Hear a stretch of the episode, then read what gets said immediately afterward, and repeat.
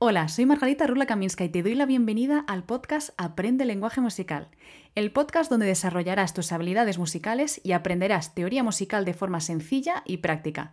Prepara el oído y aclara tu voz, que empezamos.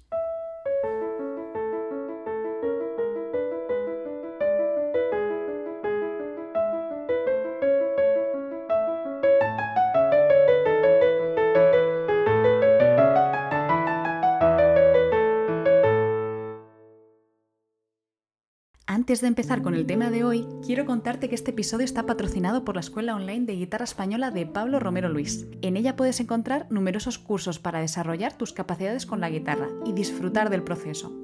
Y además puedes encontrar mi primer curso online de teoría musical, un curso que he estado grabando los últimos meses con mucha ilusión y cariño. Si quieres saber más, visita la escuela en pabloromeroluis.com, aunque yo te dejaré toda la información en el post de este episodio en mi página web aprendelenguajemusical.es.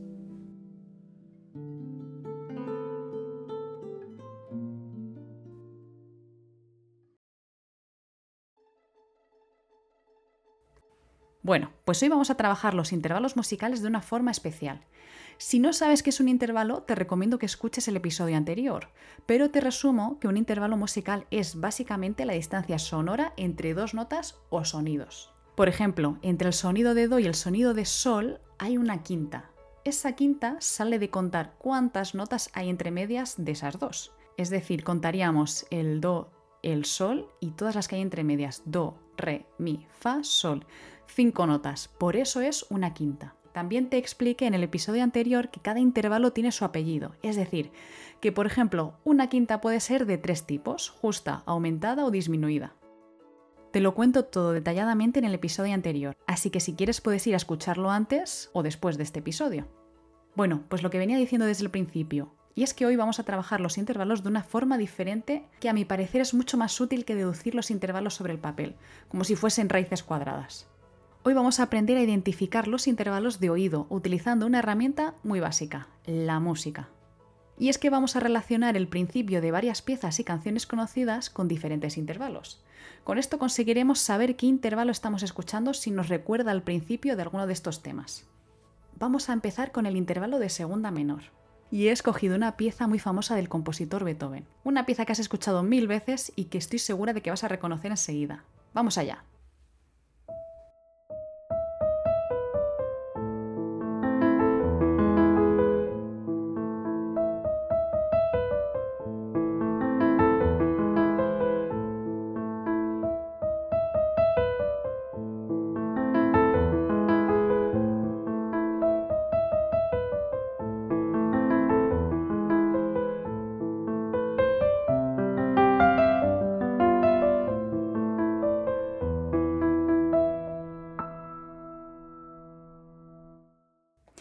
La verdad es que esta pieza es una delicia, tanto para escuchar como para tocarla. Bueno, pues las dos notas que se repiten al principio forman un intervalo de segunda menor, y esto es así porque en concreto estas dos notas son Mi y Re sostenido, y entre ellas hay una distancia de un semitono, que forman esa segunda menor. Vamos ahora con el intervalo de segunda mayor, y creo que esta canción también te va a sonar un poco. Vamos a escucharla.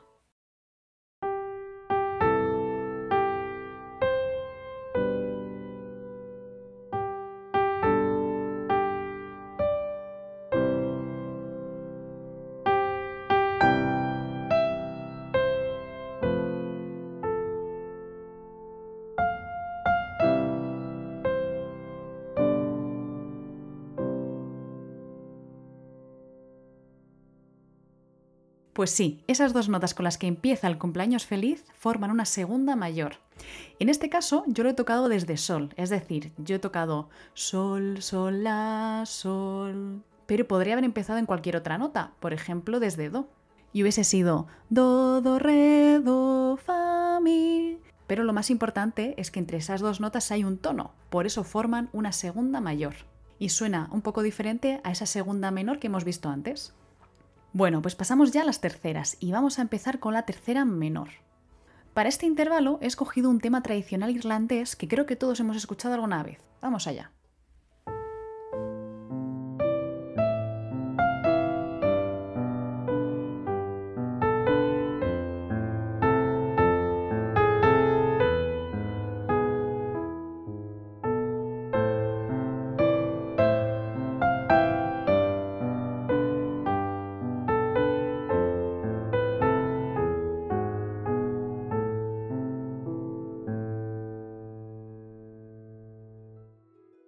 Pues esta canción se llama Greensleeves y entre esas dos primeras notas que aparecen se produce una tercera menor ascendente.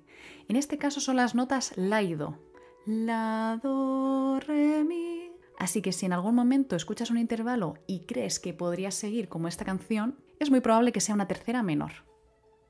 Y nos vamos ya con la tercera mayor. Y para poneros de ejemplo, he escogido una sonata preciosa de Mozart que seguro que también habéis escuchado muchas veces. En este caso, el principio empieza con un do y un mi, que producen una tercera mayor, y entre ellas hay dos tonos. No os he contado antes que en la tercera menor había entre la y do un tono y un semitono, por eso es una tercera menor. Pues vamos allá, voy a tocarla.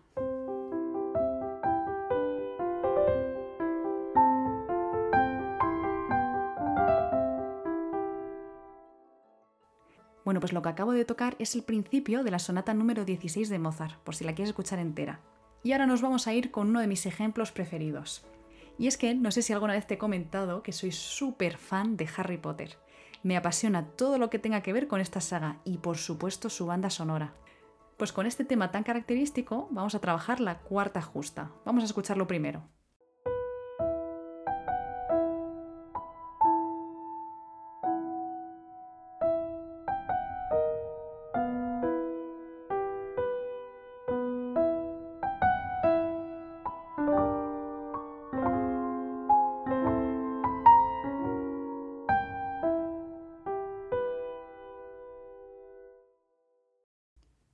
Bueno, la verdad es que con esta no he podido evitar tocarla un ratito más de lo estrictamente necesario. Pues como ya te había dicho antes, esta banda sonora empieza con una cuarta justa, en concreto de sí a mí. Y esta cuarta justa tiene dos tonos y un semitono. Pues vamos ya con el intervalo de quinta. Y en este caso también voy a utilizar una banda sonora, que es la de Star Wars.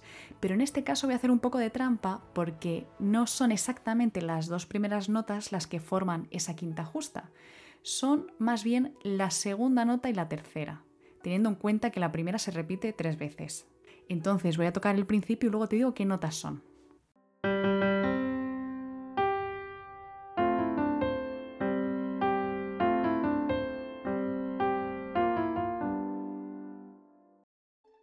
Bueno, pues esa segunda y tercera nota son el do y el sol, es decir, forman una quinta justa y tienen tres tonos y un semitono. Yo creo que esta va a ser fácil de recordar. Pues ya nos vamos acercando a los últimos intervalos y nos vamos ya con las sextas. Estos dos ejemplos me encantan porque son del mismo compositor. Para la sexta menor tenemos el principio de un vals precioso de Chopin. Voy a tocar un trozo.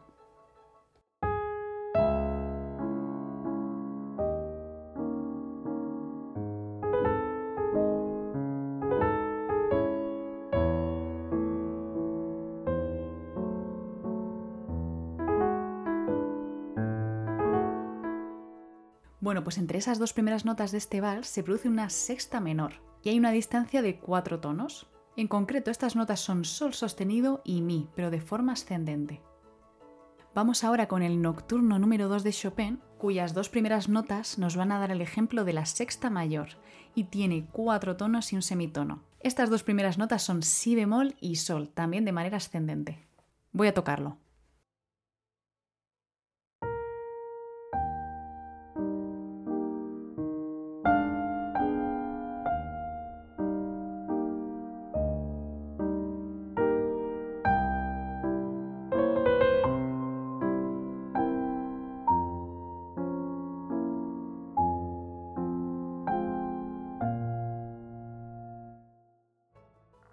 Te habrás dado cuenta que la diferencia entre estos dos ejemplos es bastante sutil, solo de un semitono. Yo te aconsejo que con todos estos intervalos pruebes a cantarlos aunque no sepas muy bien qué notas son, porque luego será mucho más fácil ir reconociéndolos. Y vamos a pasar ya al último intervalo, el intervalo de octava justa. Y a lo mejor te preguntas, ¿por qué me he saltado el intervalo de séptima? Y es que no he encontrado ejemplos lo suficientemente claros de canciones que empiecen con una séptima mayor una séptima menor. No es un intervalo muy común para empezar una melodía. De todas formas, te dejaré en el post de este episodio algunas canciones en las que, por ejemplo, el estribillo sí que tiene este intervalo como algo que destaca. Así que nada, dicho esto, vamos a ver el ejemplo de la octava justa, que también lo vas a reconocer enseguida.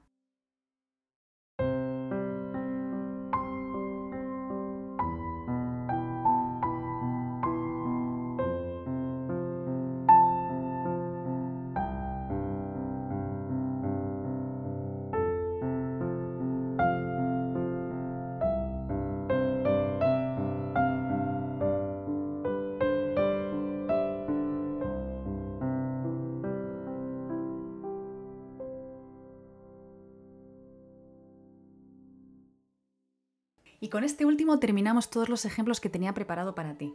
Evidentemente quedan muchos intervalos que no hemos visto, como por ejemplo la quinta aumentada, mm, la cuarta disminuida, la oncena, la trecena. Pero bueno, yo creo que con estos para ir empezando no vamos nada mal. Espero también que los ejemplos los hayas escuchado bien, ya que hoy he probado un método nuevo para grabar el piano. He tenido que conectar mi teclado al ordenador. Y para que suene más o menos decente, pues le he puesto el sonido de un Stingway, pero no sé yo si da el pego.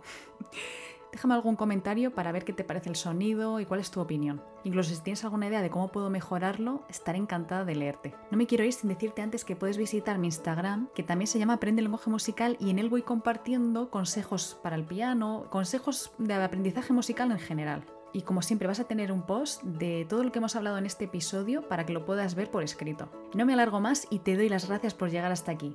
Nos vemos en el siguiente episodio. Adiós.